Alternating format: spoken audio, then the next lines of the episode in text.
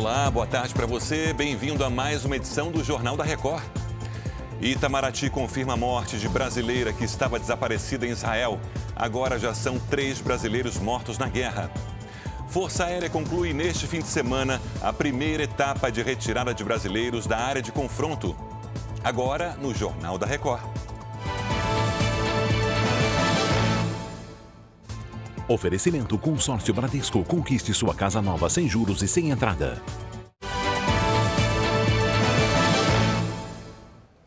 O Itamaraty confirmou a morte da brasileira Carla Stelzer Mendes, de 41 anos. Ela estava desaparecida desde a invasão do Hamas a um festival de música eletrônica perto da fronteira de Gaza, no último sábado. Carla vivia em Israel com um filho de 19 anos que integra o exército do país. Além dela, outros dois brasileiros foram mortos no confronto. O Conselho de Segurança da ONU se reúne ainda hoje para discutir a escalada de tensão. O encontro antecipado a pedido do Brasil acontece em meio a uma ordem de retirada dada pelo governo israelense aos palestinos que vivem no norte de Gaza. Os moradores temem que a determinação indique uma grande ofensiva de Israel por terra. A ONU pediu aos militares que voltem atrás e alertou que as consequências dessa possível invasão serão catastróficas. E hoje, mais 279 brasileiros repatriados de Israel voltaram para casa em dois voos da FAB. O repórter Bruno Piscinato tem as informações.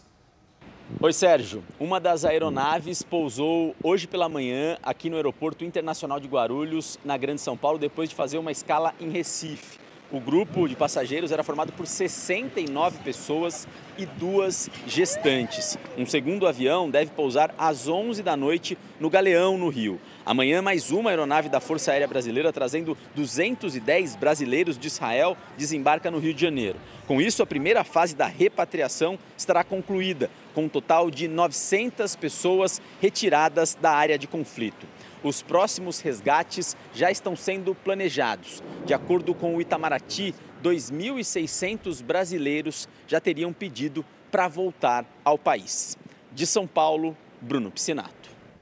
Centenas de manifestantes entraram em confronto com a polícia no centro de Paris, desafiando uma nova proibição de atos pró-Palestina imposta pelo governo francês.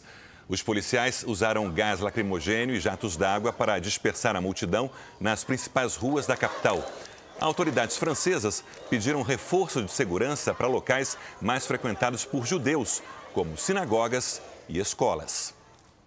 E também na França, um homem armado com uma faca invadiu uma escola e avançou contra alunos e funcionários.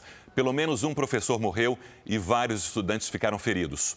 Segundo a polícia, o autor do ataque teria cerca de 20 anos e seria um ex-aluno. Ele foi preso no local. As autoridades não descartam um possível ato terrorista. Algumas agências francesas dizem que o suspeito tem origem chechena e vinha sendo investigado por radicalização. O irmão dele também foi detido. O BOP deu início hoje ao quarto dia de operação no Complexo da Maré, na zona norte do Rio de Janeiro. A repórter Caroline Silva acompanhou os trabalhos. Caroline, olá. Olá. Durante a manhã, houve um confronto entre policiais e criminosos. Moradores foram acordados com um barulho de tiros e a chegada dos blindados. A Operação Maré ocorre em virtude das investigações que apontaram criminosos fortemente armados e com táticas de guerra nas comunidades dominadas por traficantes. Por causa da ofensiva das polícias, milhares de alunos da Maré não tiveram aulas nesta semana. Em quatro dias de ação da polícia, 24 pessoas foram presas e mais de 100 veículos apreendidos, além de armas e munições. Do Rio de Janeiro, Caroline Silva.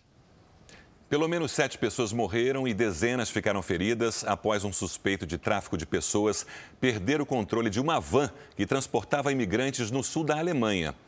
O acidente foi perto de Munique, depois do motorista dirigir em alta velocidade durante uma perseguição policial. A van, que capotou várias vezes, transportava cerca de 20 imigrantes, incluindo crianças. O motorista do veículo foi preso.